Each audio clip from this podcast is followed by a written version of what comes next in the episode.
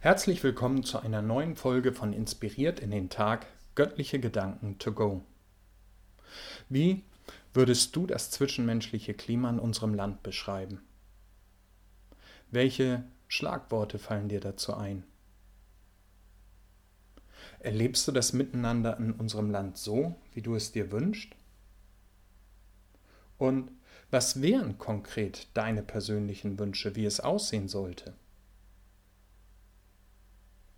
Nimm dir doch einmal Zeit, diese wichtigen Fragen für dich zu klären und schau dir danach an, wie du vielleicht selbst gerade zu dem beiträgst, was du wahrscheinlich zu Recht kritisierst. Das könnte dann zum Startschuss für eine Gegenbewegung in deinem Leben werden. Eine Gegenbewegung, die bei dir anfängt und nicht ohne Wirkung auf dein Umfeld bleiben wird. Ich möchte mit dir im heutigen Podcast ein paar Gedanken teilen, wie du und ich aktiv an einem neuen Miteinander von uns Menschen arbeiten können. Alles beginnt bei uns selbst und einer ehrlichen Analyse. Wir Menschen sind im Film so unterschiedlich und wir haben die tragische Eigenschaft, uns im hohen Maße um uns selbst zu drehen. Die legitimen Bedürfnisse des anderen vernachlässigen wir nur allzu leicht. Allein das bietet schon eine Menge Konfliktpotenzial im Alltag, in unseren Beziehungen und in den Begegnungen mit anderen. Wie erlebst du das in deinem Leben? Um nur ein Beispiel herauszugreifen, wie gehst du mit Menschen um, die eine andere Meinung haben als du? Vielleicht sogar eine ganz andere. Es wird heute überall für Vielfalt getrommelt. Komischerweise scheint das aber im Bereich der persönlichen Überzeugung nur äußerst begrenzt zu gelten. Wer zum Beispiel einem politischen Mainstream nicht opportune Meinung vertritt, erlebt gegenwärtig doch oft Folgendes. Er wird komisch angeguckt nach dem Motto, was bist du denn für einer? Oder er wird gleich ausgegrenzt vielleicht sogar als Person diffamiert. Halten wir es denn noch nicht einmal aus, dass andere eine andere Meinung haben als wir? Was sagt das über das Miteinander in unserer Gesellschaft aus? Was sagt das über uns aus? Ich würde sagen, da ist noch viel Potenzial nach oben. Die gute Nachricht lautet aber, ein gelingendes Miteinander ist möglich.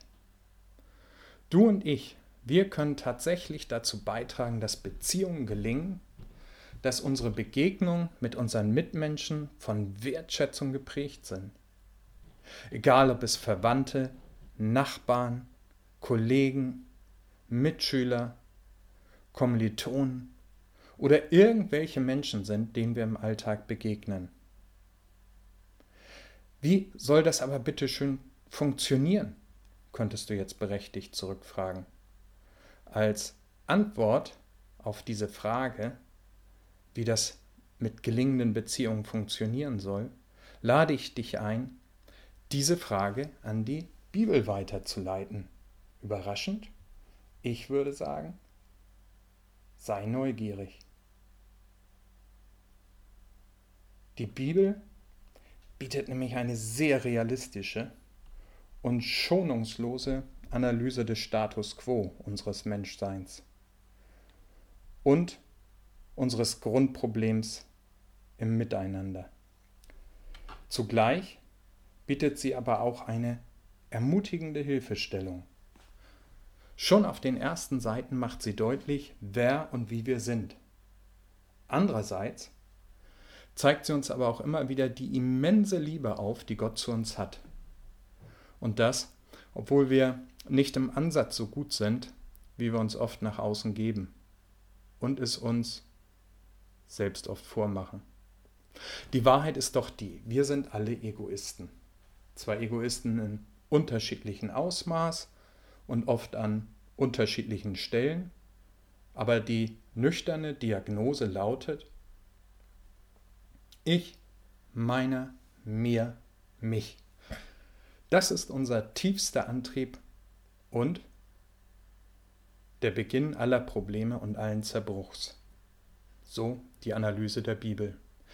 Da fällt doch ein gelingendes Miteinander logischerweise schwer. Und das beginnt doch oft schon in unseren engsten Beziehungen. Wie sieht nun der Ausweg aus, der biblische Rat für ein gelingendes Miteinander? Der Apostel Paulus schreibt dazu in der Bibel in einem Brief an die Christen auf dem Boden der heutigen Türkei folgende vier Worte. Wirklich vier Worte. Ertragt einander in Liebe. Nochmal, weil es eben nur vier Worte sind. Ertragt einander in Liebe. Schauen wir uns das einmal an. Diese Liebe meint nichts Gefühlseliges oder Erotisches. Nein, sie meint, dass wir dem anderen den gleichen Wert als Mensch zubilligen wie uns selbst. In Gottes Augen, in den Augen unseres Schöpfers, sind wir alle gleich viel wert, sogar wertvoll. Egal, was andere über dich sagen. Du, und hier kannst du jetzt deinen Namen einsetzen, du bist wertvoll. Und wer sagt das? Das sagt Gott. Und er sagt das nicht nur zu dir, sondern auch zu jedem anderen Menschen auf dieser Welt. Jeden Einzelnen hat er gewollt und geschaffen, egal welcher Herkunft, Rasse und Geschlecht. Er bejaht dich und spricht dir einen unendlichen Wert zu. Egal wie jung oder alt du bist, egal ob du gesund oder krank bist, egal ob du noch ein Baby im Bauch der Mama bist Egal, ob du auf dem Zenit deiner Leistungsfähigkeit bist oder ein alter, gebrechlicher Mensch, der auf die Hilfe von anderen angewiesen ist. Du bist einzigartig und wertvoll. Und weil Gott dich so wertschätzt, bist du es auch wert, wertgeschätzt zu werden. Jesus Christus, der Mensch und Gottes Sohn, in dem Gott uns Menschen zum Anfassen nahe kam, hat das vorgelebt. Er hat sich den Menschen, denen er begegnete, in einmaliger Weise zugewandt. Jeder war wichtig für ihn. Und er hat jeden als einmalige Persönlichkeit behandelt. Lies das doch zum Beispiel im Lukasevangelium dem dritten Buch im Neuen Testament einmal nach.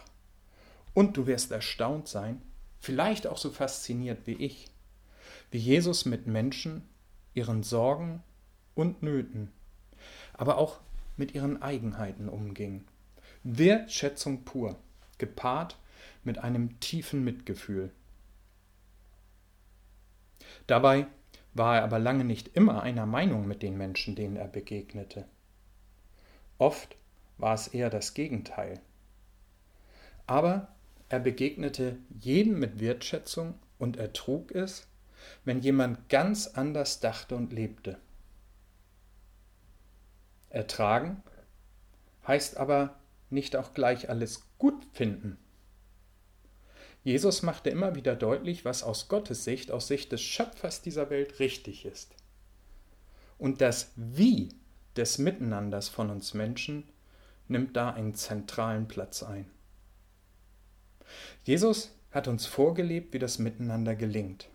Sein Appell an dich und mich lautet, nehmt einander an und vergebt einander, wo ihr schuldig aneinander geworden seid. Könnte das nicht auch zu einem neuen Anfang in deinem Leben führen?